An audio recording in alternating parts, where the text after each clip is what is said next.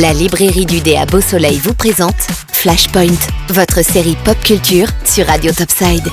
Il est certainement le personnage le plus connu de l'écurie Marvel, votre sympathique araignée du quartier. Il tisse sa toile tout de suite sur Radio Topside, l'incroyable Spider-Man. L'araignée, l'araignée, est un être bien singulier.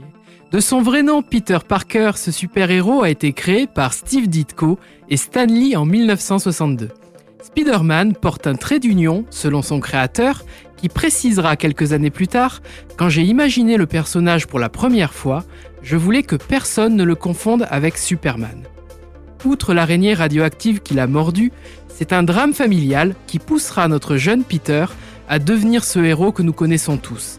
La perte de son oncle Ben, assassiné par un malfrat que Peter n'a pas appréhendé. Se sentant responsable, il va donc suivre l'adage Un grand pouvoir implique de grandes responsabilités et vouer sa vie à combattre le crime.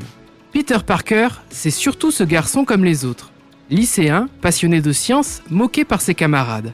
Cet adolescent, mal dans sa peau, cherchera à cacher son identité secrète afin de protéger les personnes qu'il aime, que ce soit Gwen Stacy, Mary Jane Watson ou sa tante May, cardiaque. Depuis 60 ans, notre tisseur en aura connu des aventures. La mort de sa fiancée Gwen Stacy, son meilleur ami Harry, qui devient le bouffon vert, suivant les traces de son père.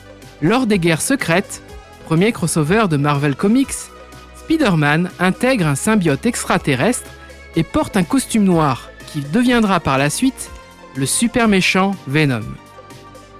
Dans les années 90, la saga du clone, la plus controversée et la plus longue de Marvel Comics, voit réapparaître le clone de Peter Parker, Ban Reilly, manipulé dans l'ombre par le super vilain Chacal. Cette histoire devait s'étaler sur six mois, mais Marvel va en faire une fresque de 1992 à 1994. Coup de théâtre, si ce n'est toi le clone, c'est donc ton frère, entre Peter Parker et Ben Reilly, rien ne va plus. Amis et ennemis ont fini par ne plus savoir où donner de la tête. En 2000, l'événement comics Civil War où les super-héros s'affrontent entre eux, voit Peter Parker révéler son indicible secret aux caméras du monde entier. La dernière histoire, qui est de loin ma préférée, est celle du Spider-Verse de 2014. Elle diffère de celle du génial dessin animé du même nom. Notre sympathique monte en l'air s'allie à tous les Spider-Man d'autres réalités, pour contrer des vampires assoiffés d'arachnéens d'une autre dimension.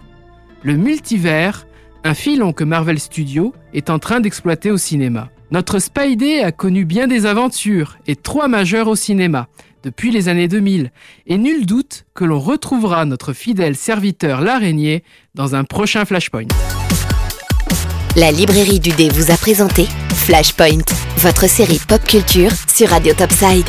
La librairie du dé, 4 avenue du Général de Gaulle à Beau Soleil.